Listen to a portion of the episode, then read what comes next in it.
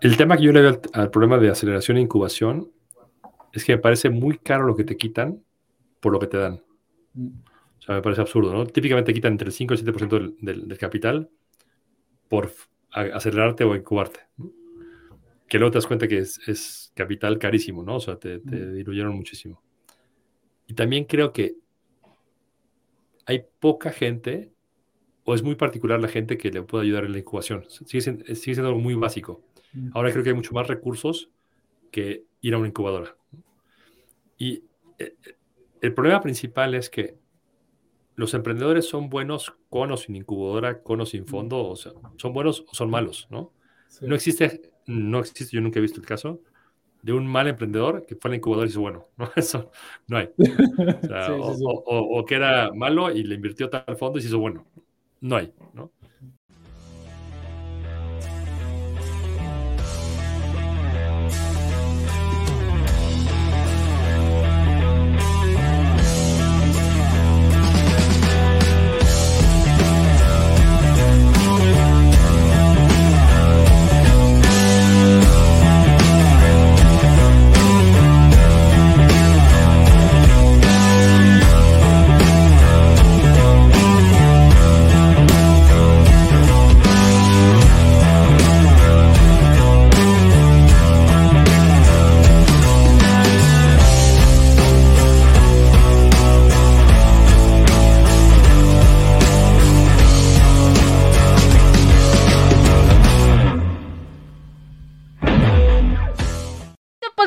Llevado gracias al patrocinio de Panadería y Repostería Saludable. Hola, ¿cómo están? Bienvenidos, buenas tardes. Soy Ricardo Granados, host de este podcast de Colina Líder de la Industria. Hoy me encuentro con Cristóbal Perdomo, quien es General Partner y cofundador de Wallef. ¿Cómo estás, Cristóbal? Muy bien, Ricardo, muchas gracias por la invitación. Pues muchas gracias. Soy tu fan desde hace como 10 capítulos de su podcast, y ahorita vamos a platicar de él. Me encanta cómo te cuestiona eh, Lucas, y, creo que aprendo más cuando Lucas te pregunta de todo el tema de fondos e inversión. Bueno, no, quería obviar nada para los que no te conocen, porque también eso quería platicar contigo. Tienes muy poco al, a la vista de, de, la gente este, en temas de redes sociales y todo lo demás. Eh, ¿Quién es Cristóbal? Mira, yo me dedico a capital de riesgo, Venture Capital, desde hace nueve años que arrancamos Wallef. Eh, antes de eso tuve una carrera pues, bastante convencional. Fui abogado, fui consultor de estrategia y luego trabajé en corporativos como Modelo y Cemex. Y hasta llegar a esto. Ok. Para, estás haciendo mucho el tema de los fondos y creo que también se está poniendo de moda. Este, los emprendedores están como que comentando que es el siguiente paso, crear un fondo y se convierten en ángeles y después generan un fondo. Y, y es como ahorita lo sexy. Creo que el emprendimiento se está dejando hasta de lado por una parte. ¿Qué, es un fondo de inversión para la gente que no lo conoce? A los fondos de inversión son cajas de capital que tienen una vida eh, determinada, ¿no? Duran típicamente 10 años. Estos fondos invierten en varias empresas, normalmente entre 20 y 30, es, lo, lo, típico. Y lo que buscas es que en esos 10 años hay una etapa de inversión, una etapa de, digamos, mantenimiento, ayuda a crecer a las, compañías y al final una etapa de venta, ¿no? O sea, los fondos hacen dinero cuando vendes la compañía. ¿Cómo se crea un fondo? Un fondo, hijo, con muchas ganas y mucha ignorancia, yo creo. Eh, es una pésima carrera, ¿eh? por cierto. Si es una recomendación de carrera, hay muchas mejores y más agradables. Un fondo, el problema es cómo consigues inversionistas, ¿no? Porque por lo menos cuando tú levantas dinero para una, para una empresa, para una idea, es una idea bastante concreta y puedes más o menos bajar la tierra y decir, mira, yo quiero hacer un restaurante que va a vender pizzas, ¿no? la gente se lo imagina, ¿no? Yo tengo que vender la derivada de la derivada, ¿no? Yo tengo que ir a ver a una persona y decirle, oye, yo soy tan bueno que voy a encontrar un negocio muy bueno que no sé cuál es y tú vas a dar dinero para eso. Entonces es un acto de fe muy grande, ¿no? Este, ¿Por qué te va a dar a ti dinero Ricardo y no a Juan o Pedro o a María? Entonces, la verdad es que levantar un fondo es bien difícil. Yo creo que es, yo lo digo siempre, ¿no? Es como querer ser piloto de Fórmula 1, futbolista o, actor de Hollywood, ¿no? O sea, no, no es para todos. Eh, y lo más probable es que fracases, ¿no? Es por eso que digo que no es una gran carrera. Hay carreras mucho más nobles que esta. ¿Tienes una estadística de cuántos fondos se crean y cuántos? Porque de emprendimiento sabemos que van a ser 80, 90, dice que es 85, 95 de fracaso. Es que más que cuántos se crean, es cuántos intentan crearlo, ¿no? O sea, yo conozco cualquier cantidad de gente que dice, voy a levantar un fondo y a los seis meses se da cuenta que es una tarea de muy, muy, muy, ingrata, ¿no? Entonces, más que los que se crean, a ver si, hay, hay de dos tipos, ¿no? Hay los que intentan crear lo que no lo crean, yo creo que es un de cada 10 que crean un fondo, yo creo que 7 fracasan, ¿no? Más o menos. Y de los que lo logran, pues muchas veces no logran eh, levantar el capital que querían. Crean un fondo de 10 y levantan uno de 2, o uno de 50 y levantan uno de 15, ¿no? O sea, es normal.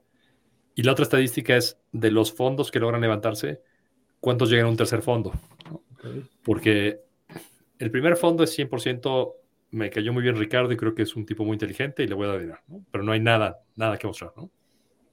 El segundo fondo, ya hay un primer fondo que invertiste, pero todavía no tiene resultados. Lo más seguro es que hayas invertido un poco y alguna empresa habrá crecido más que otra, pero no hay mucho más.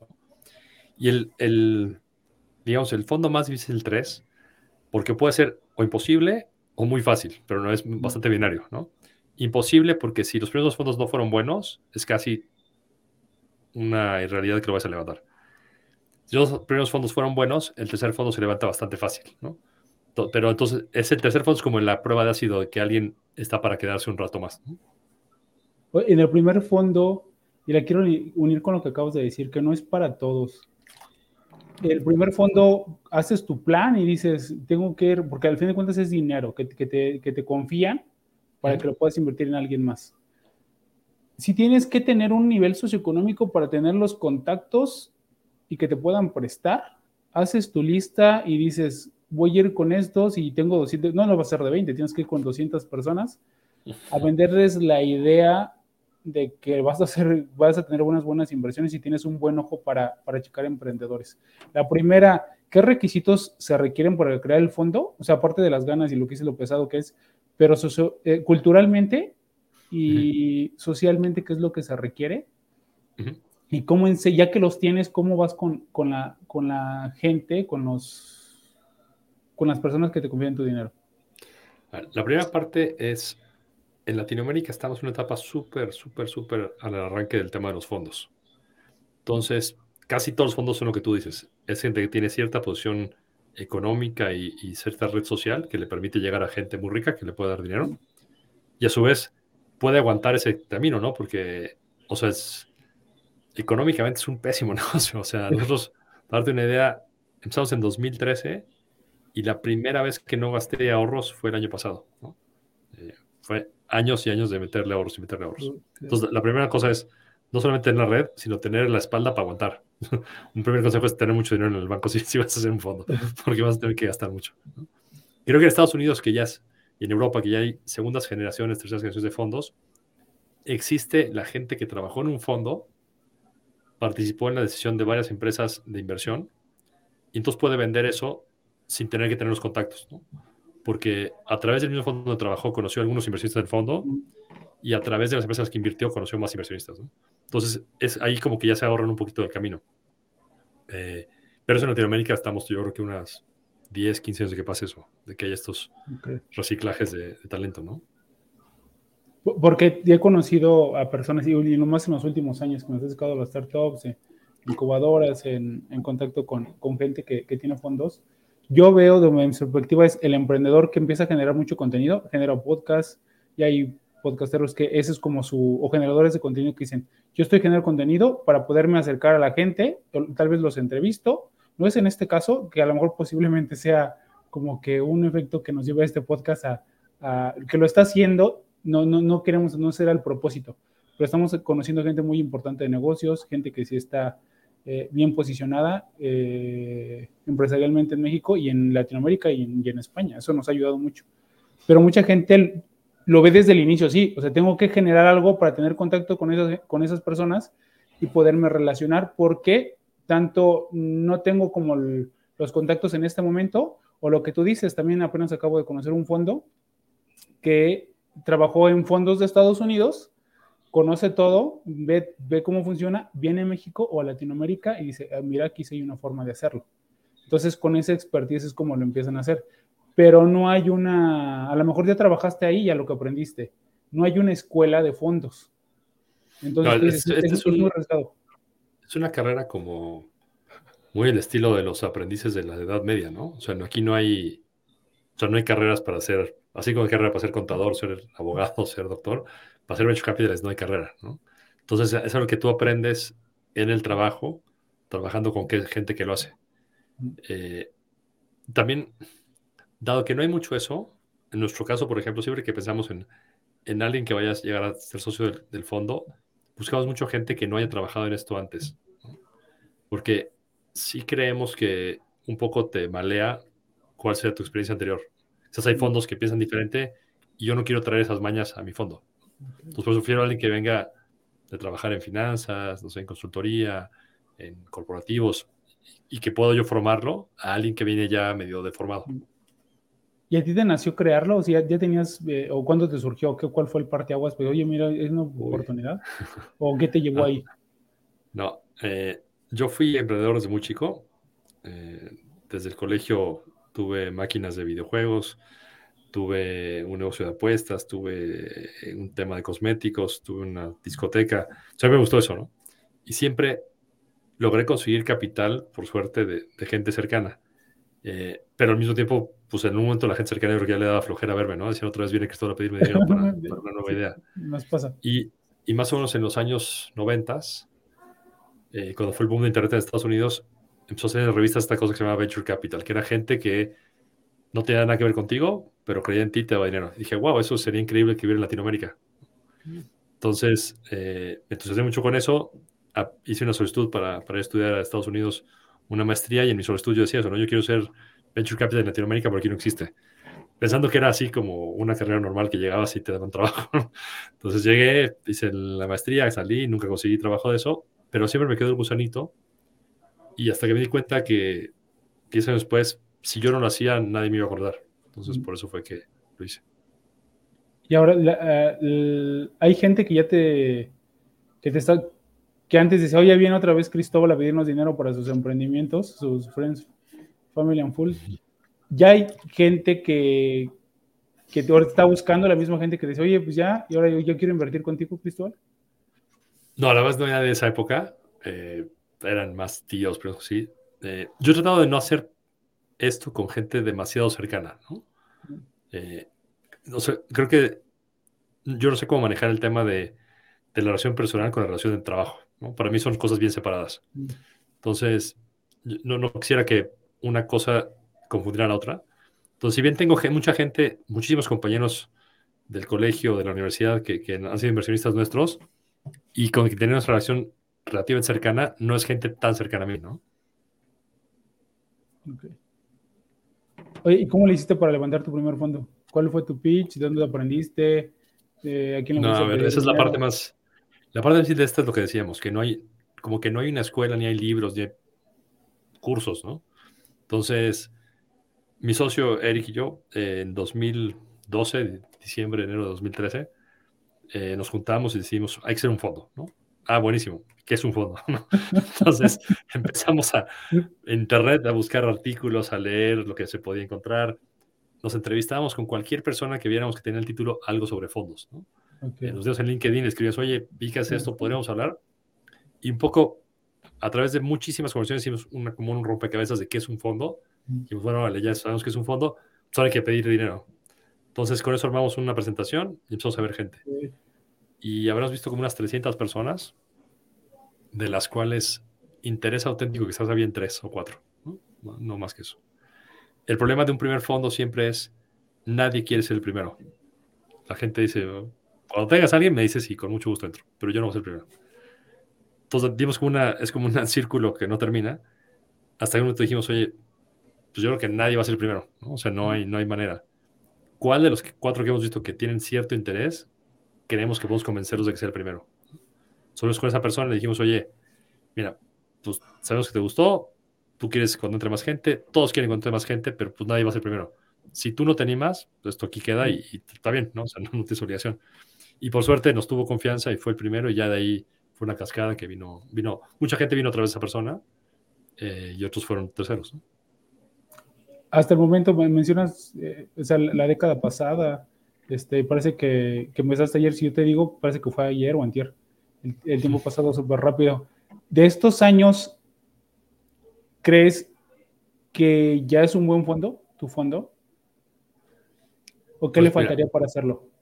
Yo sería una muy mala persona por opinar sobre si es un buen fondo o un mal fondo, porque obviamente tengo un sesgo a favor de mí.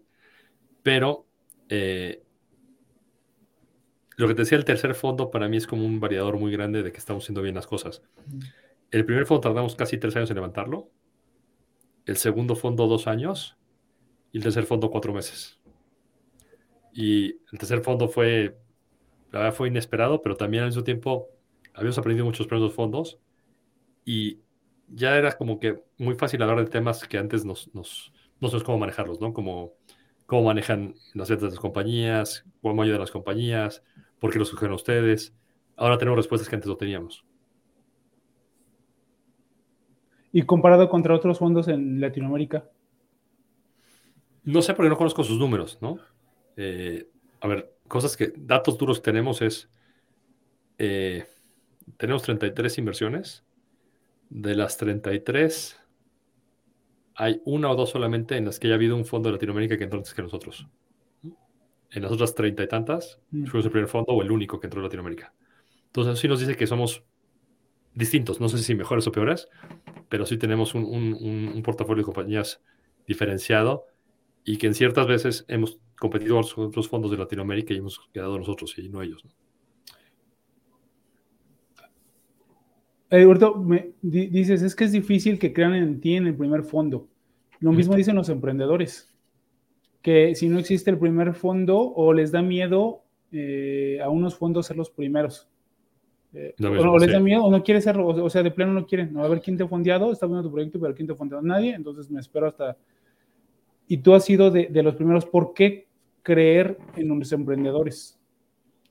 Mira, nosotros somos bastante extraños y, y sin sonar feo con lo que voy a decir, nos consideramos bastante autistas, ¿no? En el sentido de, si a mí me gusta algo, me gusta. No importa si le gusta a alguien más o si no le gusta a alguien más. ¿no? Porque también pasan las dos cosas. Hay fondos que pueden estar interesados en una compañía, pero cuando saben que alguien que ellos consideran bueno o lo que sea, no quiso invertir, dicen, ah, ¿por qué no quiso invertir, no? Ah, nosotros creemos bastante en nuestra convicción y si algo nos gusta, vamos. Pero sí es verdad que si te pones a verlo muy analíticamente, no hay ninguna necesidad de invertir rápido. Porque a menos de que sea una ronda muy competida y te vas a quedar afuera, lo mejor es esperar y ver más información de la compañía y más información hasta tomar una decisión. Entonces, eh, entiendo también a la gente que se espera. Nosotros creemos que gran parte de nuestra reputación y lo que nos ayuda a que entrar a esas compañías que, que son difíciles de entrar es porque saben que tenemos convicción, ¿no? Que cuando no nos gusta, entramos. Mm. Ya luego me dirás si entró alguien más, si no entró nadie, son nosotros. Pero sí es muy importante para nosotros que el emprendedor sepa lo antes posible dónde está parado y si es un sí o un no. Que, que eso es algo raro. Aquí eh, los VCs son japoneses, ¿no? Nunca te dicen que no, solamente dicen eh, me encanta, es lo mejor que he visto en mi vida, pero nunca avanza.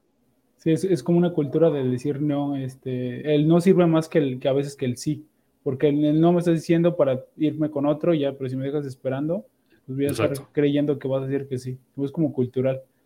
Eh, ¿Qué ves en un emprendedor? O sea, ¿qué crees? Es, es que si yo lo que no me guío con lo, con lo que hay en el aire, si yo estoy enfocado en él, que creo, creo, creo en esa persona, o en, esas, en ese equipo, eh, fonde, fondeamos. ¿Qué es lo, y, y, como primera inversión, qué es lo que tú ves en un buen equipo de emprendimiento? No, diría que es el equipo, o sea, es como una mesa de cuatro papa, patas, ¿no? Eh, una es el equipo, que es la, la, mesa, la, la pata principal, pero tienes que ver el equipo, el mercado, el modelo de negocio y la evaluación. Eh, las cuatro son igual de importantes. O sea, no, no, no es que si falta una, luego la. Ah, la perdón que te interrumpa, Cristóbal. Me, no sé si puedes repetir. Me encantó. Hasta hice un, este, un post en LinkedIn y creo que te, lo voy a volver a editar y te voy a, te voy a etiquetar. La definición que hacías del, del surfista, del lobo surfista. Del lobo surfista. Esa, del lobo surfista, esa, esa, me encantó y no sé si, si hace match con lo que acabas de decir, o sea, con lo que acabas de sí, decir. Sí, es, es, es otra manera gráfica de ponerlo, ¿no? Cuando pensamos en un, en un emprendedor, digamos que la tabla de surf es su negocio, ¿no? O sea, tienes una tabla sólida que se mantiene y por lo tanto tiene que ser un negocio que produzca utilidad en cada interacción. ¿no? O sea, no, no, invertimos en compañías que venden dólares de 90 centavos, por eso no, no llega a ningún lado. ¿no? Entonces, la tabla es el modelo de negocio. El surfer es el emprendedor, ¿no? O sea, tienes una persona con muchas habilidades, con capacidad de, de navegar olas grandes y todo lo que tú quieras. Y la otra parte es el, la ola, que es el mercado. Si tú tienes una super tabla surf, eres un tipo súper hábil, pero tú en una ola chiquitita, no vas a llegar a ningún lado. ¿no? Entonces tiene que ser una ola enorme para que nos podamos llegar los retornos que esperamos de, de, de la compañía. Y, y, me decías, y falta uno, ¿no? En el otro ejemplo, en la otra analogía, estás haciendo la. la, la el tema de la evaluación, si quieres, es agarrar la ola cuando está arrancando y no cuando ya se va a acabar. ¿no? Sí. Porque eh, hay negocios que pueden ser extraordinariamente buenos negocios, pero no son negocios que puedan dar los retornos de venture capital. El retorno de venture capital tiene que ser exponencial. Si no, no alcanzo a pagar todas las malas que voy a tener. eh, o sea, para otra gente que quizás tiene otro perfil de inversión, que le regresen tres de su dinero es excelente, ¿no? Para mí, si no logro en el portafolio conseguir una que me regrese 50 o 60 veces el capital, pues no, no vale la pena, no, no, no va a salir. Ok, pues sí, sí, sí. Para un negocio tradicional es, es muchísimo y ustedes quieren, ¿no? Retornos pues, exponenciales. Dices tú, tienes las cuatro. Con, cuando hablas con el equipo, sabes que esto sí, sí cumple las cuatro.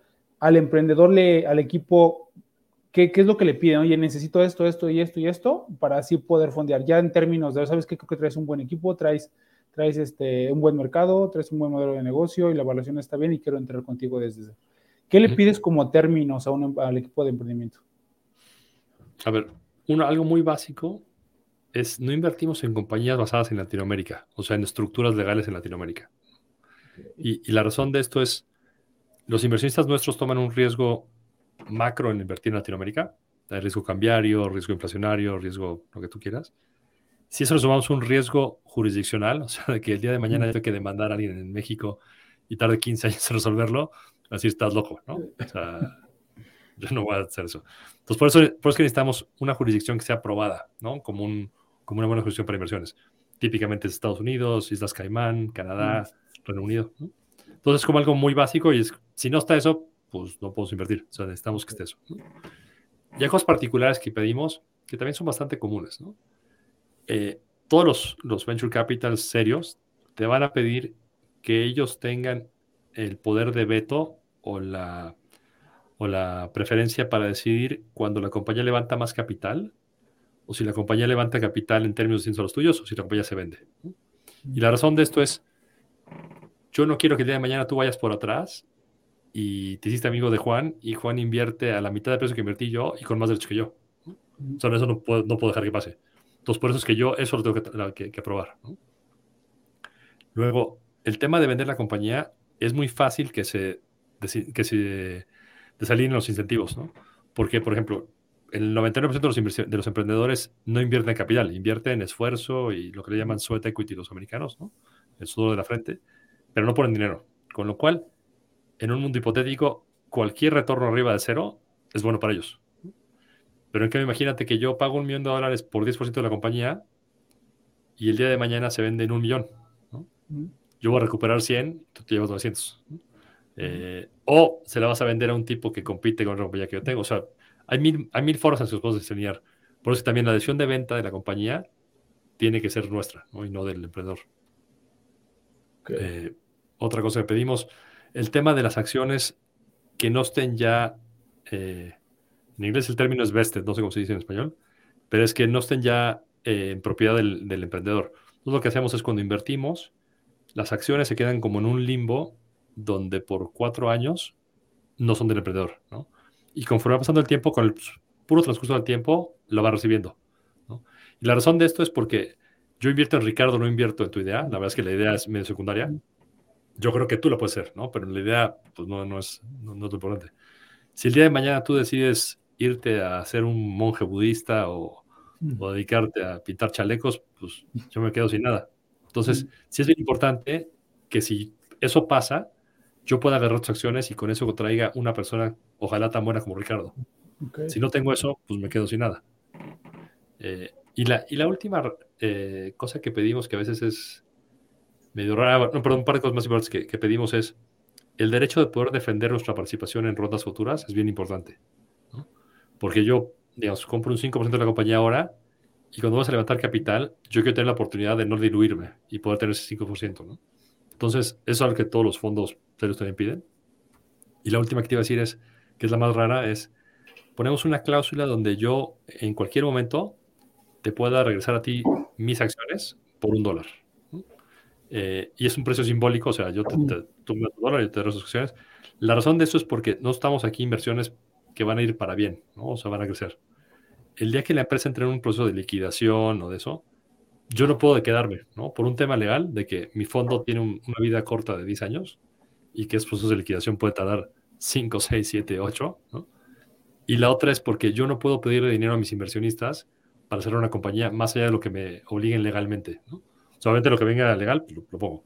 Pero de buena onda yo decirle a mis inversionistas, oigan, ¿saben qué? Me cae muy bien Ricardo, se me hace muy mala onda que su compañía, le voy a regalar 100 mil dólares para que esté bien. Estás loco. Entonces, por eso también es que eh, yo tengo que tener esta opción de poderme salir y podemos seguir con los que siguen y, y hasta dejarla de lado. Okay. También, también escuché que hay fondos que a lo mejor no tienen el tamaño para pesar tanto y cuando entran a una ronda de un, de un buen proyecto, un buen eh, un equipo de emprendimiento, dicen no porque prefiero que este me fondee eh, y no quiero nombrar a los, a los grandes, este, pero eh, eso te ha llegado a pasar que digan, ¿sabes qué? Creo que ya eh, mejor tú eras como en la etapa y tu etapa ya pasó. Yo quiero que mejor me fondee este. Dices, chin, aquí ya se me pasó y, y algo. Lo escuché apenas de un, de un, inversionista ángel que va levantando su fondo, que diciendo, pues yo iba a competir contra ellos y yo veía que era un proyecto. Yo dije, pues es que mi ticket es bien pequeño. Y sí, sí platiqué con ellos y me dijeron, este, pues es que ya vas a entrar con muy poquita. Entonces, nuestro proyecto ya está muy arriba. No sé si te ha pasado y cómo lo ves. Ya, no nos ha pasado, pero sí pasa. O sea, al final, el, el dinero es igual de verde, no importa quién venga, ¿no? No tiene mejor. eh, y sí hay fondos que son mucho más agresivos, ¿no? En el sentido de yo no quiero que entren más, quiero tener todo yo. Hay fondos más colaborativos. Pero también es. Eh, muchos fondos, por la cantidad de capital que manejan, es bien difícil para ellos meter menos de, menos de cierto capital. ¿no? Mm. Entonces, como estos fondos, estos cheques chicos, es como muy incómodo, ¿no? mm. porque ellos tienen que recortar su cheque que les queda mal. Entonces, entiendo a quien lo hace por, por una razón clara como es esta, y hay quien lo hace nada más de mala onda y de decir yo soy el que maneja aquí todo. ¿no? Las dos cosas pasan. Mm. Eh, y, y, a ver, creo que es parte importante de nosotros creemos que en lo que hacemos somos los mejores. Entonces, tengo esa convicción total. ¿no? Pero sé lo que hago y sé lo que no hago. ¿no? Yo sé que si mañana yo quisiera invertir en rondas más adelante, quisiera hacer este, inversiones de crecimiento, seguramente soy malísimo. Seguramente hay muchas mejores opciones que yo. O si yo quisiera mañana invertir en Brasil o en Estados Unidos o en Israel, seguramente hay muchos mejores fondos. Entonces, creo que es bien importante para nosotros ser súper consistentes en lo que hacemos y entender qué no entendemos, ¿no? Mm. Y creo que si nos dedicamos a lo que hacemos bien, somos imbatibles, ¿no? Si empiezo yo mañana a, experimentar y empiezo a invertir en redes raíces, seguro va a ver muy mal. Mm. Un equipo de, de un fondo tiene que ser muy grande. ¿Qué consideras? Porque también he escuchado, en, en, eh, te he escuchado decir que para un equipo de emprendimiento son tres, ¿no? Y el, y el que controla, el que tiene la visión y el que conoce tal vez tecnología o, o, finanzas. En, el, en un fondo, ¿cuál es el perfil que tienen que tener? O sea, también... A ver, nosotros también tenemos una filosofía muy particular de esto, ¿no? Nosotros queremos que el negocio de, de, de capital de riesgo no, no escala, ¿no? O sea, yo no creo que yo, yo creo que puedo manejar la cantidad de dinero que tenemos ahora muy bien, invertirla bien. Creo que más no. Y creo también que gran parte del valor que agregamos a los emprendedores es que ellos nos dejan invertir para hablar con mi socio y conmigo. ¿no? O sea, no, no, no, nos dejan invertir para hablar con un analista que hace un año que salió de la carrera. Decir, oye, pues, para eso mejor, para dejar antes. ¿no? Entonces, nos queremos que ser equipos muy compactos, equipos muy horizontales, donde no, no, hay, no hay jerarquías y donde sea muy claro para el emprendedor hablar con el, el que toma la decisión. ¿no?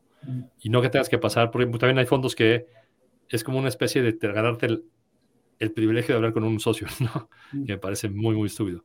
O sea, entonces tienes que hablar con el analista, si el analista se enamora, entonces te pasa al, al asociado, y si el asociado se enamora, te pasa al príncipe. Entonces es, como una cascada de repetir la misma historia súper ineficiente, como que una preocupación nuestra, tanto Eric como yo somos ex emprendedores, eh, era que no queríamos que la gente pase por lo que pasamos. Mm. Que en nuestro caso, cuando levantamos capital, era subir esta montaña de gente que no te agregaba ningún valor, te hacía perder el tiempo y al final no era nada. Entonces, nos preocupa mucho quitarle el máximo de fricción al proceso de inversión a los emprendedores y también darles muchísima claridad de, de dónde están parados. Y cuando hay un no, tratamos de darles feedback de por qué es no. Eh, hemos aprendido que no siempre la gente interesa el feedback. Hay gente que lo toma muy mal. Entonces, antes siempre lo damos, ahora preguntamos, oye, ¿te gustaría saber si quieres, hacemos una llamada. Si no, no hay ningún problema, ¿no? La gran mayoría de la gente sí le interesa, pero hay también quien dice, no, yo ya tu dinero no me interesa nada más. Y esa es la, siguiente pregunta. Mencionabas que hay dinero, el dinero por donde llegue sigue siendo verde, pero también hay dinero tonto, ¿no? Que, que a lo mejor alguien te, te, lo quiere dar y quiere tener retornos, o nada más piensa que dando su dinero, pues, pues va a hacerse millonario, ¿no? Y qué estás haciendo con su dinero. Y, es válido, ¿eh? También. Sí, sí, sí. sí es válido siempre y cuando sea. A ver, creo que todas son válidas siempre y cuando sea claro qué esperan. Mm, okay. Mm. El problema es cuando alguien te dice, no, yo te voy a super ayudar y no tomo una ah, llamada. O al revés, yo voy a ser cero obstructivo con tu negocio y te llama todo el día. no está igual de mal. A ver, nosotros partimos de la base de que yo creo que no hay fondos ni buenos ni malos desde el punto de vista de quién deja entrar la compañía, si no hay buenos y malos términos. ¿no? Puede ser el mejor inversionista del mundo, pero si son malos términos, va a ser un dolor de cabeza. Y puede ser el peor inversionista del mundo, pero si los términos son buenos para ti, pues es bueno. ¿no? Eh, y en tema de valor agregado, a ver si esto para mí es súper diría que como humoso, ¿no? O sea, como que no tiene una sustancia. Todo está en el valor agregado. Yo creo que los fondos, en el mejor de los casos, no quitan, no, no quitan valor. Creo que es el caso ideal, ¿no? Eh, si aparte de eso puede ser algo bueno, buenísimo. Pero empecemos tratando de no quitarte valor, ¿no? Y quitarte valor hay mil cosas, ¿no? Es desde tratar de darte una idea que tú no tenías y forzarte a usarla, ¿no? Eh, pedirte que le hagas un reporting especial para ellos, pedirte que le hagas una reunión especial para ellos, que le llenes un formulario, o sea, cosas que quitan el foco del negocio, queremos que todas esas solamente quita valor. Eh, a cosas que agregan valor, a ver, a veces podemos agregar valor, ayudarte a conseguir un miembro del equipo, ayudarte a conseguir un contacto con un cliente, con un proveedor, seguro que sí, ¿no? Eh, yo, por ejemplo, de lo que más me gusta dedicarle tiempo es ayudarles a levantar más capital. Creo que eso soy bueno y, y, no solamente el tema de quién hablar, sino qué ofrecer, qué términos aceptar, qué no aceptar, eh, cómo estructurar las inversiones. Eso creo que, creo que me gusta mucho. Y creo que ayuda, ahí sí, creo que tenemos una ventaja muy grande contra el emprendedor, porque un emprendedor quizás levanta capital cada dos años, ¿no? en el mm. mejor de los casos. No hacemos esto cada semana. Entonces, todas las cláusulas raras, yo ya las vi. Todos los las artimañas de los fondos ya las conozco. Eh, las mañas de los fondos para decirte que quieren algo y no quieren nada, eh, también, ¿no? Entonces, esa, esa visibilidad que no tiene el emprendedor ahí sí le puede agregar mucho valor. ¿Y cómo, cómo defines el tiempo? ¿Cómo marcas prioridades? Dices, me voy a dedicar a levantar más capital por el fondo y poder invertir con más emprendedores, pero también no me puedo desenfocar con estos porque a los emprendedores que ya tengo los puedo ayudar de esta forma y entonces el movimiento va a crecer y el fondo va a crecer y va a estar mejor valorado a la empresa ¿cómo te enfocas y cómo marcas esas prioridades? Porque para mí las dos son buenas. Si puedes traer dinero, dinero, pero pues lo que más en emprendedores que no están. Y si tienes emprendedores que están creciendo y puedes fondear más dinero o puedes traer a más emprendedores y que crezcan empleos y todo lo demás, y todo lo bonito y todo lo, todo lo, lo, color rosa, ¿cómo, ¿cómo, defines esas prioridades? Creo que de todo lo que sabemos es la mejor, más fácil, ¿no? Creo que esto es lo más fácil. Porque es muy marcado el ciclo de vida de un fondo, ¿no? Y la dedicación tienes una etapa inicial o pre-fondo, que es la de levantar capital, ¿no? Y esa te puede durar de cuatro a dos años, ¿no? Cuatro meses a dos años. Eh, y es una etapa que, una vez que das el capital, baja la intensidad muchísimo. O sea, sigues hablando con inversionistas, todo eso, pero quizás le dedicas un 5 o 10% del tiempo durante la vida del fondo. Una vez que tienes el capital, el foco es conseguir empresas. Entonces ahí se vuelve un 95% buscar empresas eh, para invertir y el resto poco, poco importa nada, ¿no? Una vez que empiezas a invertir, se, ahí se va pasando de, de, un 90% y va bajando intensidad según vas invirtiendo hasta que llega a ser, ya cuando tienes el fondo casi invertido y ya dedicas tiempo a muchas compañías, quizás buscar compañías se vuelve más un 20-30% y el resto es trabajar con las compañías actuales, ¿no? Y una vez que ya estás invertido y las compañías están en cierta maduración, toca levantar un nuevo fondo y ahí vuelve a cambiar el ciclo. Entonces es como bastante marcado, no es, no es que sea, porque los fondos, para invertirlos bien, tienes que tardar un tiempo en invertirlos, ¿no? Si tomas una, si lo haces con mucha prisa, seguramente vas a invertir en cosas que no debes estar invirtiendo. Entonces, nuestra filosofía, por ejemplo, es tratar de levantar un fondo nunca antes de tres años, ¿no? O sea, creo que es como el mínimo tiempo. Eh, quizás el mundo ideal entre tres y cinco años sería el levantamiento de cada fondo. ¿Qué aprendiste del primer fondo al tercero?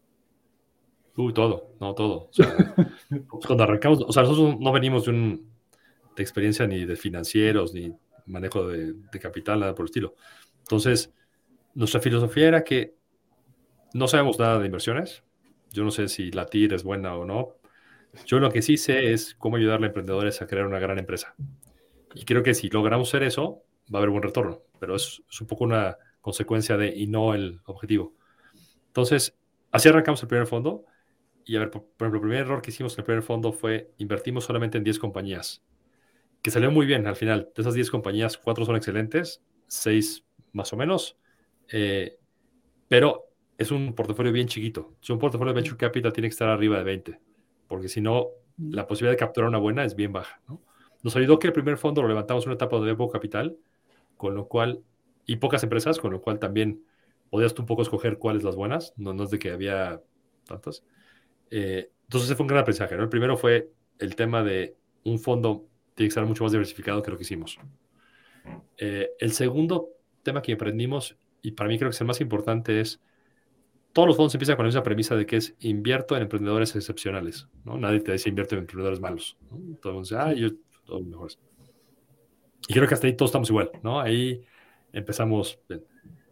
Si ahora volteamos a ver las compañías que hemos invertido y que han dado el salto en crecimiento, en utilidades, márgenes, que era una empresa sólida, sí es muy notorio que las empresas excepcionales no se quedan en el buen fundador, sino que tienen la capacidad de traer gente igual o mejor que el fundador a la mesa. Que, que, suena medio obvio, pero en la práctica es bien difícil. O sea, el tema del ego del fundador, de yo quiero traer gente que me va a reportar a mí, yo voy a ser el que mejor gana y todas cosas, en la práctica no funcionan. En la práctica tienes que traer gente que quizás va a ser mejor que tú, quizás te va a, sustituir y quizás gana más que tú, ¿no? Porque también quizás si vas a traer el, tipo que trabajaba en Santander y ganaba no sé cuánto, pues no va a venir por, por lo que tú ganas, ¿no? Mm. Dice, oye, yo quiero más dinero, o sea. Entonces, esa fue como para mí el gran clic, entender ¿Cuál es la obsesión que tienen por el talento estas personas? Porque lo que más falta en esto no es capital, sino talento. ¿Dónde encuentras a los emprendedores? ¿O dónde sales a buscarlos? A ver, Latinoamérica sigue siendo un, lugar con muy poco capital. Lo que eso significa es que si mañana hay Ricardo Capital, la probabilidad de que veas tú el 99% de los DEX de, inversión es altísima. Mm. Porque cualquier emprendedor escucha que alguien es inversionista y le manda el deck, ¿no? O sea, no es... Entonces creo que no hay un problema de visibilidad y, si alguien te dice que tiene un pipeline exclusivo, está mintiendo. eso no existe. Hay quizás quien lo ve antes, eso sí, y hay quizás, y la parte donde se diferencia es quién puede entrar a las compañías buenas. O sea, quién, cuando hay una compañía y hay 10 que quieren invertir, ¿a quién van a escoger? Y ahí sí creo que hay un diferencial, ¿no? Pero el tema de, de, de buscar hoy en Latinoamérica no hay necesidad de, como en Estados Unidos sí, sí pasa, en Estados Unidos si tú no eres un super movido que te vas al Starbucks en, en, San Francisco y te sientas a ver quién es un emprendedor y le dices, oye, ¿qué estás haciendo para ver si te puedo invertir? No, no juegas. Aquí en Latinoamérica es mucho más que te busquen a que tú buscarlos. ¿no? Okay. Cuando empezó, cuando empezó, bueno, cuando empecé yo en esto del emprendimiento, yo creo que hace, no sé, como cinco o seis años con la el, antiguo expresidente apoyó mucho aquí en México, hablando de México, que estaba en la Semana del Emprendedor y, INADEM, ¿no? Y el INADEM y todo. Surgieron y eh, había incubadoras, había aceleradoras y se hablaba, como que se empezó a hablar mucho del, del, venture capital, apenas, ¿no? Y como que era el sueño y salió Uber y todo lo demás, Facebook y todo lo demás. Era, era muy, se, se, puso hasta de moda, porque había, el gobierno, miren, ya está, tienen hasta tu, su semana y pueden ir allá al World Trade Center, a Santa Fe y, se pueden llenar. Antes yo veía eh, el ecosistema emprendedor que agarraban como toda la base, tenían incubadoras, había una aceleradora y esa misma incubadora, aceleradora tenía su, su fondo. Entonces la idea era entrar a la incubadora de tus proyectos, hacer la selección, uno, uno agarraba dos, entraba aceleración, ya con los mentores, bla, bla, y traían a los directores, traían al de Vancomer, traían al de Bimbo, ta, ta, ta, ta, al de marketing cada uno, veían o van jalando y ya después llegabas como al, al Demo Day, que pues, era como que los primeros Demo Day de, de México. Se, se hablaba y, y, empezaban a invertir. Ya la misma incubadora, eh, aceleradora, empezaba a fondearlos y traía capital.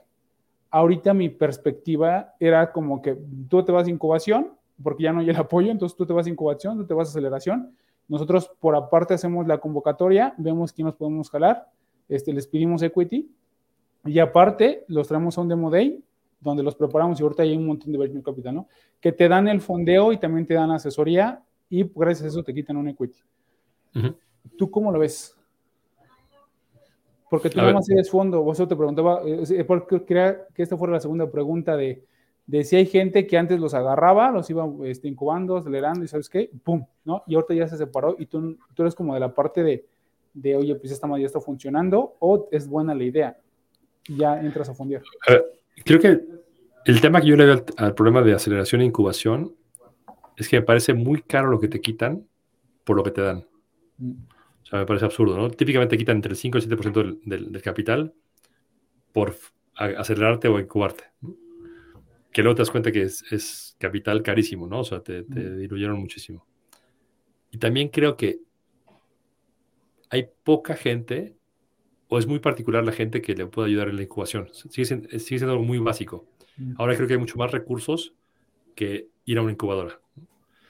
Y eh, el problema principal es que los emprendedores son buenos con o sin incubadora, con o sin fondo, o sea, son buenos o son malos, ¿no?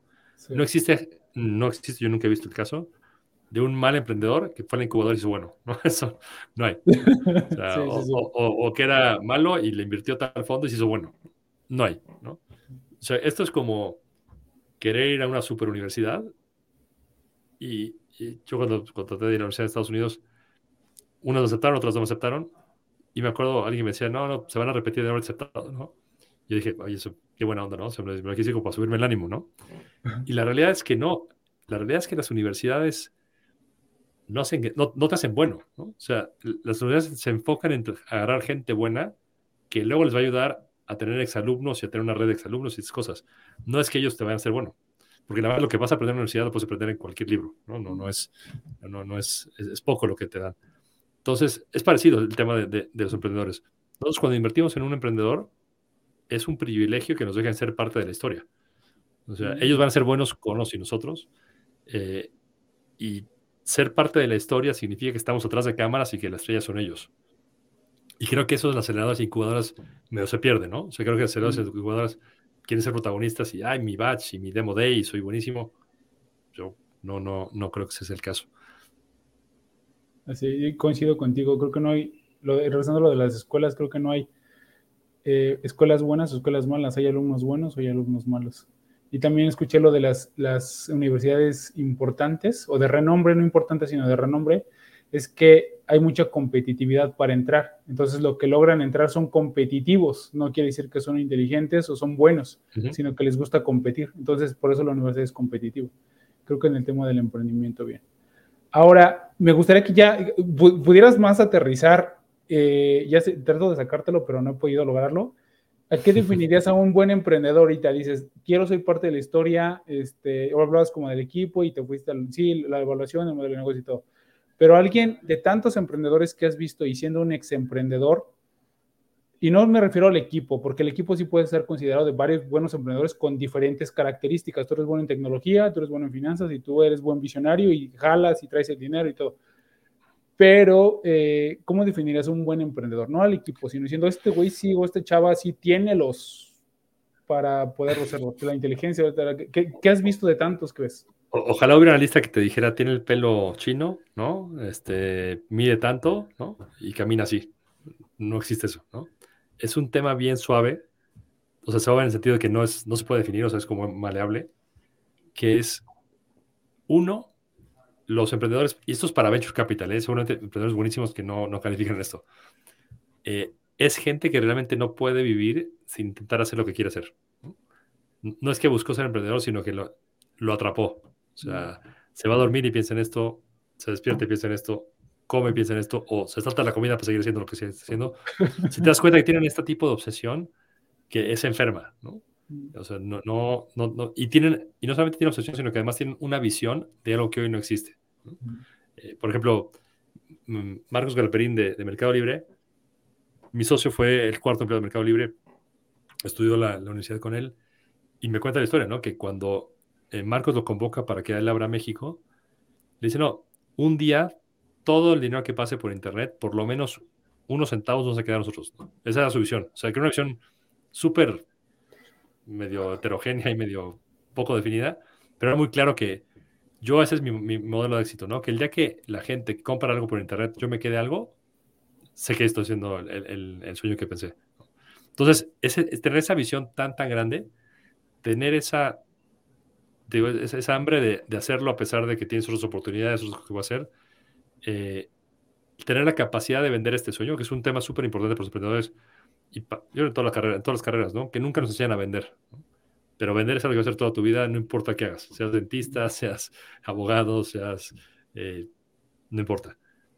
Y el, emprendedor tiene que venderle este sueño bastante marihuano ¿no? a, sus, a sus empleados, ¿no? Tiene que decirles, oigan, dejen su trabajo y vénganse a esto que voy a querer que no existe. A los inversionistas, que es, oigan, denme su dinero porque yo voy a hacer algo muy grande y les voy a regresar mucho dinero. A los clientes, oye, esto que estoy empezando a hacer, pruébalo, yo sé que está mal, pero créeme que va a ser algo muy importante para ti. Entonces, tienes que tener esta, esta capacidad de que lo que tú sueñas lo puedes hacer a los demás. Si no tienen eso, por más buenos sean ejecutando y por más sean haciendo cosas, eh, pues no se da, ¿no? Tiene que ser mezcla de vendedor con ejecutor. Y, y, y, volviendo al tema de los fundadores, de cuál es el tamaño ideal, yo siempre pienso más en dos personas, ¿eh? más que en tres. La razón de las dos personas es porque en tres ya está muy licuado el capital. ¿no? O sea, ya, ya cuando te empiezas a levantar capital, lo que te va a quedar a cada uno son 10, 15%, y es difícil ese, ese incentivo cuando es de muy largo plazo. Entonces, en cambio, en dos, también otra cosa es que en tres ya puede ser grupitos, ¿no? Dos contra uno, ¿no? Sí. Y, y, eso, eso ha matado más de un emprendimiento. Sí. En cambio, cuando son, son dos, pues hay que darse guamazos o lo que tú quieras, pero son dos, ¿no? O sea, no hay, no hay tercero que se meta ahí a, armar discordia. Así es. La mayoría de los, de los fondos de inversión buscan, pues, ya sea por el retorno de inversión de 50, 60 de, de su dinero, buscas más lo tecnológico por si es más escalable, es exponencial, este, si ocupas la aplicación, si es una aplicación, un usuario o un millón, pues te sale casi lo mismo. Y ahorita, pues has visto las últimas semanas eh, despidos masivos en empresas de tecnología. Este, ayer fue de Facebook 11 mil, este, bueno, y pues las, las, las, semanas anteriores igual, y, bla, bla. Y, son fondos, son, son empresas de tecnología, que es lo que busca el, el, venture. ¿Qué piensas de esto? ¿Cómo lo ves? A ver, tiene dos componentes. El componente humano que siempre es triste, ¿no? Que dice que es sin trabajo y toda la tragedia que eso involucra, ¿no? O sea, es bien profundo. Pero por otro lado, pues eso es lo que nos ha llevado a poder mandar gente a la luna, ¿no? O sea, que la eficiencia y el darwinismo de que sobrevive el más fuerte. Ah. Eh, tristemente no somos, o más bien gracias a Dios, no somos empleados públicos, con lo cual hay que ganarse el pan cada día y hay que demostrar por qué tiene que estar aquí, ¿no? Eh, es, es una parte del, del, capitalismo, ¿no? O sea, las empresas tienen que ser eficientes, innovadoras, fuertes, y en los mercados en ebullición como los que vivimos en los últimos años, se pierde eso. Te vuelves bastante, en Argentina dicen, te achanchas, ¿no? Como un cerdito, ¿no? O sea, te quedas tranquilo. Eh, y eso no puede ser. O sea, si, si, estás cómodo, creo que es el peor lugar para una compañía, ¿no? Y, y eso pegó, eh, pues, digamos, como a fundadores de tecnología, porque pues sí se ponen como a pensar. Y también a mucha gente que se emplea en organizaciones, porque si tú ves al emprendedor que te inspira y quieres, a lo mejor no quieres tener el riesgo, pero quieres trabajar en su sueño y dices, pues quiero estudiar tecnología. Y ahorita también como que se puso sexy el tema de, de Tech, te vas a programación y hay hasta campañas para jalar a, estudiar programación e irte y trabajar, y luego todavía trabajar desde tu casa, ganar bien, ganar en dólares. Entonces, su tecnología, em, eh, Venture Capital, que los apoya a los emprendedores de, con esto, o, o, financieras, y todavía la gente, o sea, toda la gente, programadores y todo lo de, de user experience y todos los que se están empleando para mejorar esta tecnología, y ves que despiden y en todas las redes sociales, porque es una mala noticia, se llena y dices, güey, entonces, ¿qué está pasando? ¿Va a seguir viendo inversión en, empresas de tecnología o qué va a pasar? ¿Va a seguir emprendedores arriesgándose? Y yo estoy así, me dejé llevar por la ola porque vi que mi compañero de la universidad, mi vecino, ¿verdad? está trabajando en su casa, es programador, está en tecnología. Y sí les tembló, o sea, yo he visto mucho, mucha gente en LinkedIn y en otras redes sociales diciendo, ay, güey, ¿qué va a pasar? Y como que gente de, de tecnología de experiencia, o sea, como que esto es como que algo, como tú mencionas, es como una, por naturaleza, como un ciclo de, esto siempre ha pasado, la, la, la, Y afectó porque mucha gente está yendo como al tech, ¿no? Pero A ver, estos ciclos son muy buenos, o sea, es muy bueno lo que pasa ahorita, por las razones no obvias. Y la principal es, es una manera de limpiar el mercado de gente que no debe estar haciendo esto en muchos ámbitos, ¿no? O sea, hay gente que invertía en tecnología que no debe estar invirtiendo en tecnología porque es gente que no tiene es, gente que tiene miedo al riesgo y si tiene miedo al riesgo no puedes invertir en esto. O sea, no puedes, todo puede dar retornos como si fuera un bono. Hay gente que emprendió que no debía emprender porque lo hacía por todas las cosas incorrectas, no tenía ni esta visión, ni esta misión, ni estas... Simplemente lo hacía porque le pareció que era una manera cool de, de, ponerse como emprendedor. Y gente que dejó trabajos, pues, que es lo que quizás necesitaba, por algo que pues, es inestable de, de esencia. Entonces, yo creo que de esto sale mucho mejores inversionistas, gente mucho más analítica eh, eh, que entiende de esto, emprendedores mucho más auténticos que hacen esto con bases sólidas, por un largo plazo, eh, construyendo algo que va a dejar valor. Y a su vez, empleados que dicen, oye, yo estoy para apostarle estos cinco años, ¿no? O sea, yo, no, a mí no me interesa estar ahí un año, ¿no? Como antes pasaba. porque también el lado de empleados se, se deformó mucho en los últimos años que tenías gente que se dedicaba a saltar de compañía en compañía y acumular opciones ¿no? de, mm. acciones. Eh, que eso no es bueno, ¿no? O sea, para, para construir una empresa de largo plazo, pues tú quieres gente que se la juegue contigo un buen tiempo y no que esté aquí y mañana no. Entonces, igual como toda crisis es traumática, pero sale siempre algo mejor, ¿no? O sea, es un depuramiento constante. Y pues si cuando estás en medio del depuramiento, pues parece que no hay mañana, pero esto ha pasado hoy y va a pasar, y no es la última vez que nos pasa, ¿no? Eso, no estoy seguro que no es la última vez que va a pasar, y también que esto no es eterno, no, no se queda ahí. Sí, una analogía que, que, me hiciste recordar es cuando hay un incendio en un bosque, ¿no? Que ah, quita todos los arbustos y las hierbas malas y se quedan los de siempre, los árboles duros que ya tienen ahí, que han aguantado lluvias e inundaciones. Y creo que es lo que está pasando ahorita. Exacto el podcast, Cristóbal, ¿por qué generarlo? ¿Por qué hacerlo? Y eh. luego con, con, un, con, un, enemigo teóricamente. Ah, el de, el de Lucas. El de Lucas. Eh, no sabes este. ¿Por, qué, ¿por qué tiene, no, este terminamos, ese es como que lo final. Lucas trata de, eh, bueno, quiero que platiques también para la gente que no lo sigue, que los invites y quiera adentrarme. ¿Por qué? Porque generas muchísimo valor ahí. ¿Por qué el podcast? ¿Quién te invitó y qué, de qué hablan? Es un podcast que se llama Indie contra Unicornio se puede suscribir, se suscriben, se los agradezco mucho, porque si no la gente oye un capítulo y nunca va a oír. Eh, a ver, la idea de ahí es 100% de Lucas, ¿eh? yo aquí soy, yo soy el, el, comentarista, yo creo. Eh, Lucas, él vendió su compañía hace unos meses, creo un año, y dentro del tiempo libre que tenía, tenía ganas de tema de... Él, como tú bien dijiste antes de que empezáramos, me contabas que Lucas no es nada fan de los unicornios, ¿no? O sea, mm. mucho humo, todo lo que quieras. Entonces, y él creó su compañía sin levantar nunca capital, ¿no? Lo hizo a puro pulmón. Entonces, tenía ganas de, un poco hablar del tema y contrastarlo con quien busca lo, lo, opuesto que soy yo, ¿no? Que yo busco empresas muy grandes, que levante capital, que crezca todo el tiempo. Entonces, eh, tenemos un amigo en común, Tomás Escobar, de, de Acámica, otra startup. Y Lucas le dijo, oye, estoy pensando en hacer un podcast, necesito un co-host y me gustaría que fuera alguien que no venga ni de donde yo vengo y que no sea argentino, ¿no? Pero era importante también que tuviera más, algo más regional. Entonces le dijo, ya tengo un amigo que se llama Cristóbal, que es el SBC y vivió en México y es mexicano y vivió en Argentina, con lo cual también tiene, entiende algo de lo que tú haces, ¿no? Entonces ya arrancamos. A mí lo más interesante, y espero que esto nunca cambie, es yo solamente he hablado con Lucas 15 minutos fuera de los podcasts. Nunca hemos hablado en persona, nunca hemos hecho una llamada. No, entonces es muy auténtico que cuando hablamos, hablamos lo que estamos pensando, ¿no? No, es, no hay ningún script ni nada por el estilo. ¿no? ¿Y ahora de qué hablan? Pues, tenemos, compartimos un Google Doc donde vamos anotando temas que nos parecen divertidos, ¿no? Eh, muchos temas de, pues no de la salud mental, como del lifestyle del emprendedor, ¿no? que, que, son cosas que de repente no... El tema de ser emprendedor es bien difícil porque es bien solitario. El emprendedor nunca puede ser vulnerable porque tiene que tener la mejor cara con sus empleados, con sus inversionistas, con sus co-founders. O sea, no hay un momento de, de, de, de, oye, esto que estoy haciendo está bien o está mal. O sea, el emprendedor debe estar lejos de la duda, ¿no? Debe ser como yo voy por acá y es por acá. Entonces, como muchos temas que, que vemos que lo vivimos, eh, pues de repente los comentamos, ¿no? O sea, oye, ¿tú qué opinas de cuando un emprendedor hace esto? Ah, pues a mí me parece bien por esto, ah, pues a mí me parece mal por esto, ¿no? Eh, oye, ¿qué opinas de lo que ha pasado con quien levantó tanto capital?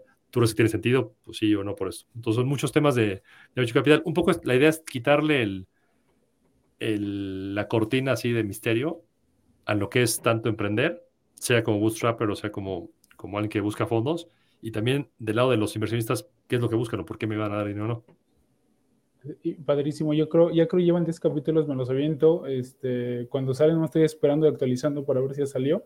He escuchado más de una vez un, cada capítulo. He aprendido muchísimo contigo de Venture Capital, de emprendimiento, de lo, de lo que mencionas.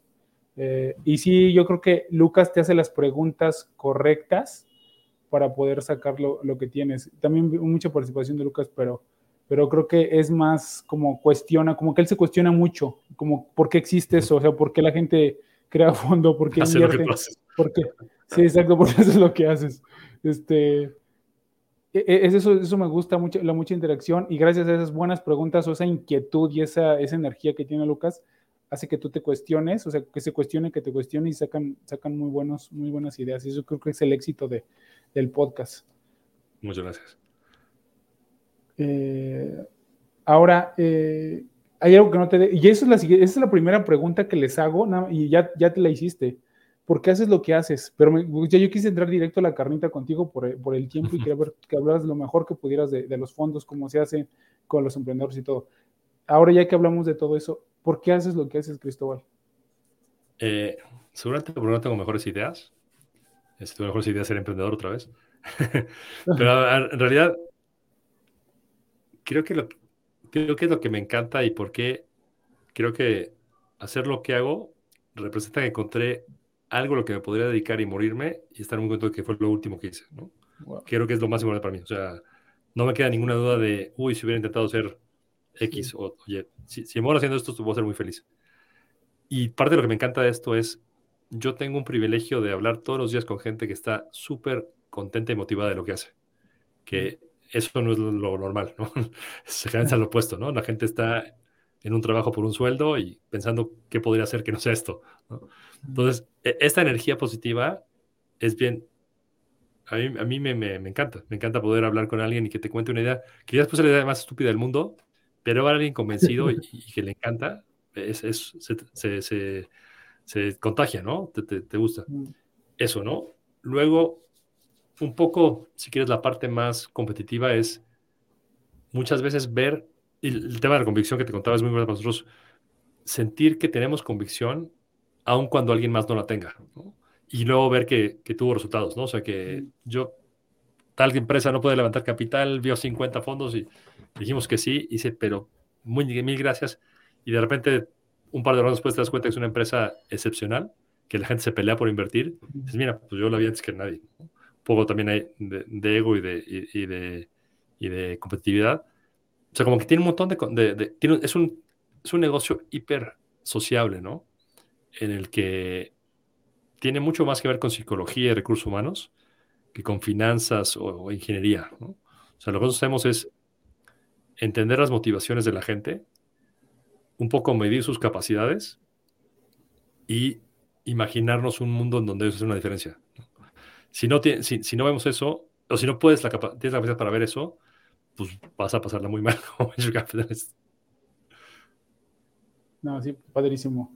Le pregunté también a, un fondo, este, eh, pues también en el mundo del emprendimiento, y, le, y él fue también ex emprendedor, y que lo que comentaba es, o sea, creía que era el, siguiente paso era crear un fondo, pero pues, luego, oye, ¿piensas regresar a, a, a mí también me gusta, yo creo que es el, yo le preguntaba, si es, ¿crees que es el segundo, el segundo nivel? Y me dice, no, no, no necesariamente, realmente te tiene que gustar. Y, yo, y dice, pues yo tuve en emprendimientos y fracasaron. Y le digo, entonces es que yo también yo, tenía esa duda porque no sabía si yo generar un fondo. No ahorita ni tengo la idea, a lo mejor unos 10 años para seguir ayudando a emprendedores, porque también tengo esa idea de, y compartir las cagadas que yo he hecho. Y me dice, no, güey, o sea, no lo hagas por eso. Dice, yo, güey, estás, tú estás, como lo dijiste, tú estás en el escenario, güey, si eres emprendedor, ser emprendedor es bien chingón. O sea, está bien cabrón ser eso, güey. Yo, no, no, no solamente lo hagas por moda, o sea, si, tú, y si yo quiero regresar, o sea, yo tengo mi fondo y todo, pero si me da una oportunidad de un buen proyecto, yo sí regresaría a emprender, porque tú eres el que estás ahí arriba, ¿no? Y ahora que, que tú sí regresarías a emprender si tienes un, porque a mí, pues para mí un fondo con todo lo que te llevas, que crean en ti, levantar capital de personas que no conocen ni, yo a lo mejor veo un emprendimiento y muestro el de, el desk, o muestro el producto, mira, es este producto y se va a vender un chingo de piezas y lo que quieras.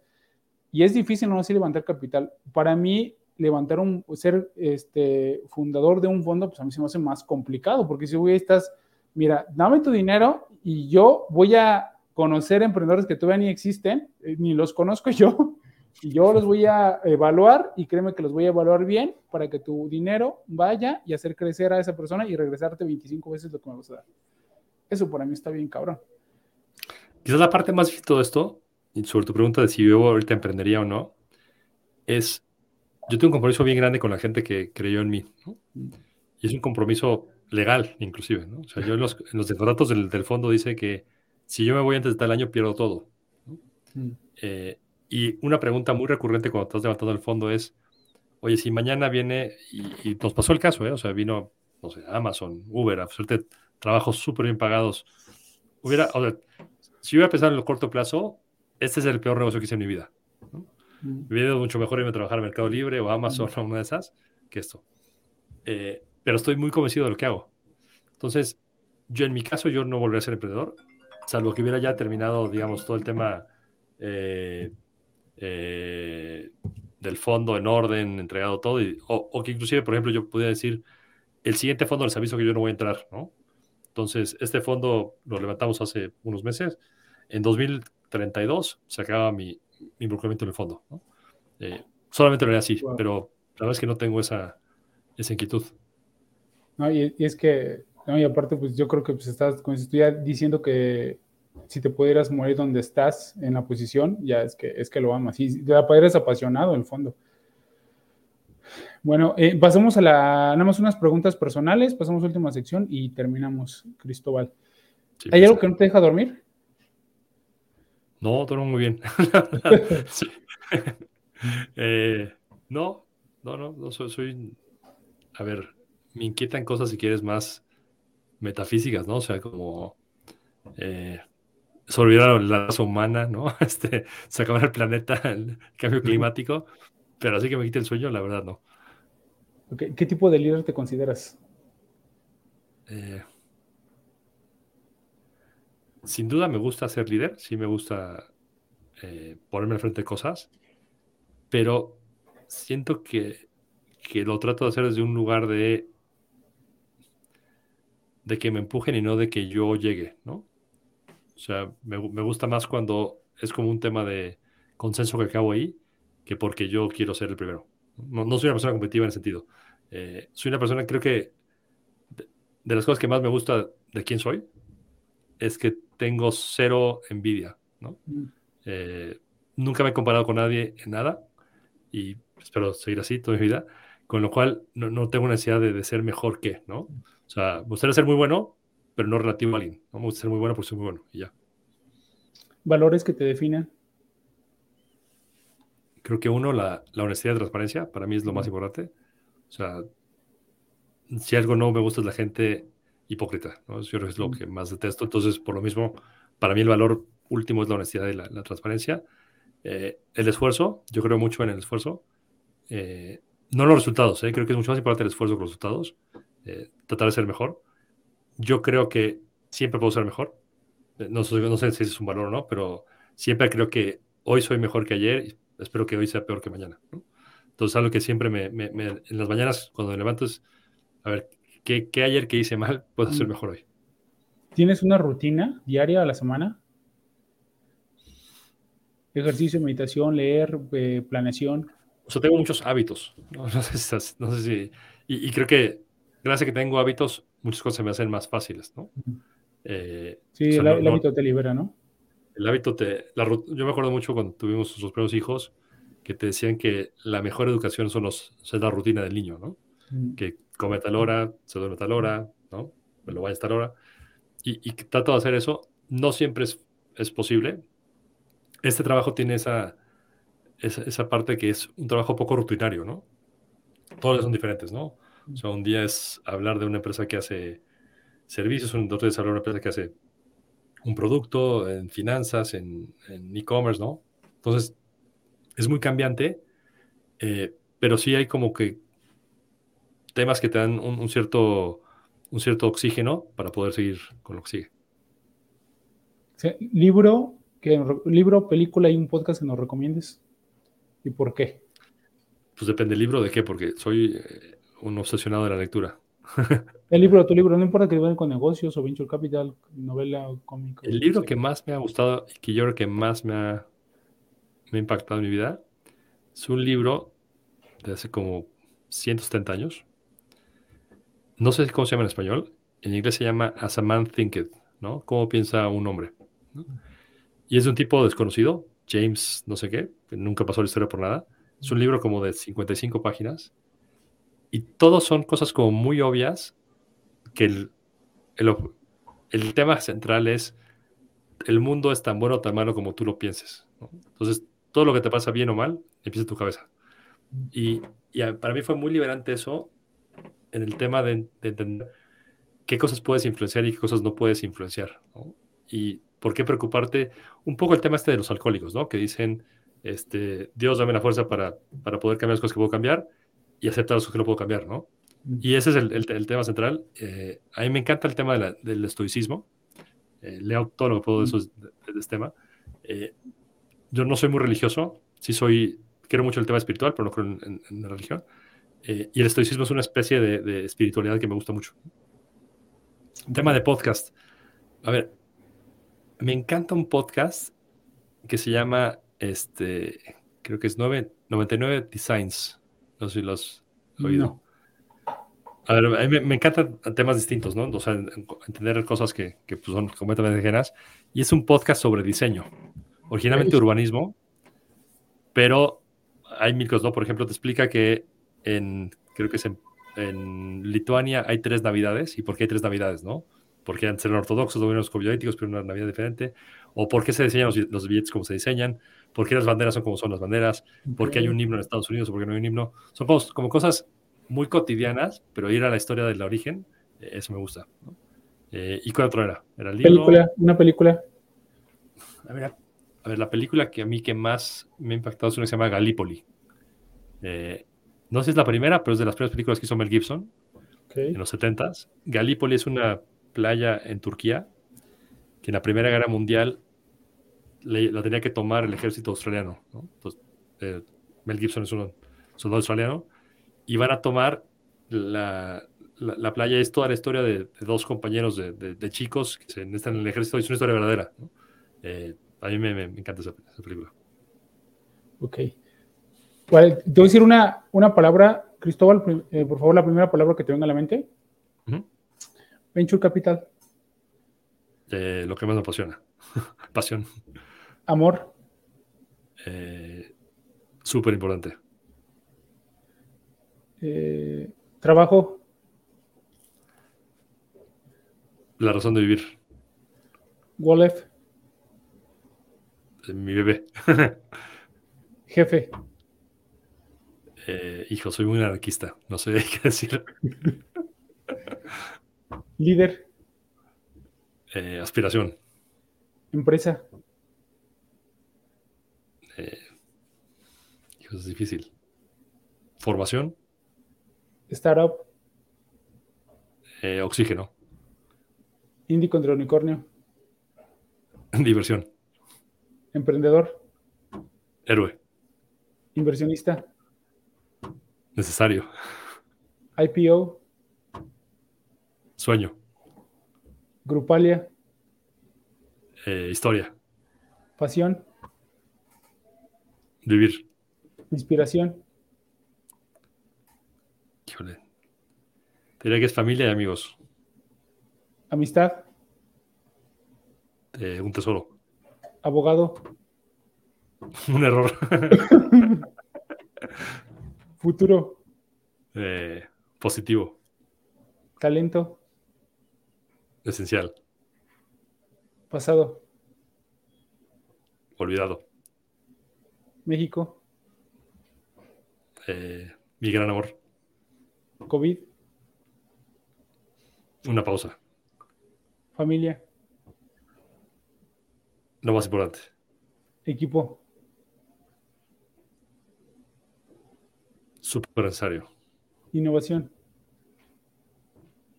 El futuro. disrupción, El camino a. unicornio, Choteado. Cristóbal Perdomo, Eh, muy contento. Ah, excelente. Ok, pues eh, Cristóbal, ¿qué recomendación le darías a un emprendedor y a alguien que quiere crear un fondo?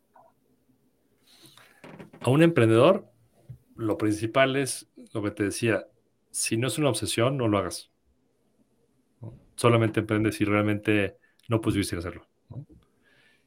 Y hacer un fondo, creo que hay mil razones para no hacerlo y solo una válida para hacerlo. Si tienes esa razón válida, adelante. Si hay las otras, ni, ni, ni lo pienses. Excelente. Oye, nos platicas de tu fondo, eh, cuál es la tesis de inversión, dónde lo y dónde lo pueden localizar, cómo lo pueden encontrar, y a ti en redes sociales o- y algo más que quieras agregar. No tenemos tesis de inversión. Nuestra tesis de inversión es hacer mucho dinero para los inversionistas. Ok. A ver. Lo que, lo que hacemos es invertir en empresas tempranas, ¿no? Eh, eh, tan pronto como nos puedan conocer, conózcanos, porque nos interesa desde el principio, ¿no? No, ent- no- no- no entramos nunca ya que son empresas grandes, con lo cual, si no nos conocimos, muchas veces llegamos a conocernos y decimos, oye, qué lástima que no te conocí hace un año y medio, ¿no? Porque hubiera sido excelente. Eh, invertimos en toda Latinoamérica. Nuestro foco es el mercado de la hispana en Latinoamérica, con lo cual México es el- la parte más importante de eso. Eh, en redes sociales tengo un Twitter, Cristóbal Perdomo, eh, no cabía la L. y Wallef es el Twitter, el Twitter de, de Wallef. Eh, y estoy en LinkedIn, son los dos redes que uso. En, en Twitter tengo mi, mis mensajes abiertos, con lo cual si me quieren escribir, feliz de, de contestarles. Ah, excelente. ¿Algo más que quieras agregar, Cristóbal? No, nada más. Un gusto estar aquí. Gracias por el privilegio. No, a ti, pues, eh, por haber, por generar tanto valor en el podcast, aquí por, por dejarte preguntar lo que siempre quise preguntarle eh, a, un, a un Venture Capital, por los- la sencillez que tienes, la, la honestidad, eh, creo que también es honestidad a lo que dices, y cuando un emprendedor te busca decirle no por qué y sí por qué, poderlo ayudar y crecer. eh, al final de cuentas, te toca como que la parte de, que el emprendedor ya tiene la idea, genera el equipo y todo, pero ayudas muchísimo a que a que se generen empleos y, eso ayuda a que una familia coma, a que varias personas puedan trabajar en ella y llevan comida a su casa. Y eso eh, lo, lo ayudas bastante al ecosistema y eso es, eso es padrísimo. Eh, pues nada, pues muchas gracias a los que se conectaron. Este podcast se queda grabado en las redes sociales de, de Buena Idea de la Industria. En ocho días se encuentra en todas las plataformas de podcast y también en el canal de YouTube. Si nos ayudan, por favor, compartiendo el- este capítulo si creen que hay alguien interesado en conocer acerca de Venture Capital. Y si nos ayudan con cinco estrellitas este, en todas las plataformas también para seguir posicionándonos. Muchísimas, otra, muchísimas gracias otra vez, Cristóbal. Gracias a todos y nos vemos la próxima semana. Gracias. Gracias a ti. Cuídate mucho. Este podcast es llevado gracias al patrocinio de Panadería y Repostería Saludable Welker. Gracias por acompañarnos en este podcast. Esperamos que te haya inspirado para crecer dentro de tu organización y domines tu industria. Soy Ricardo Granados. Hasta la próxima.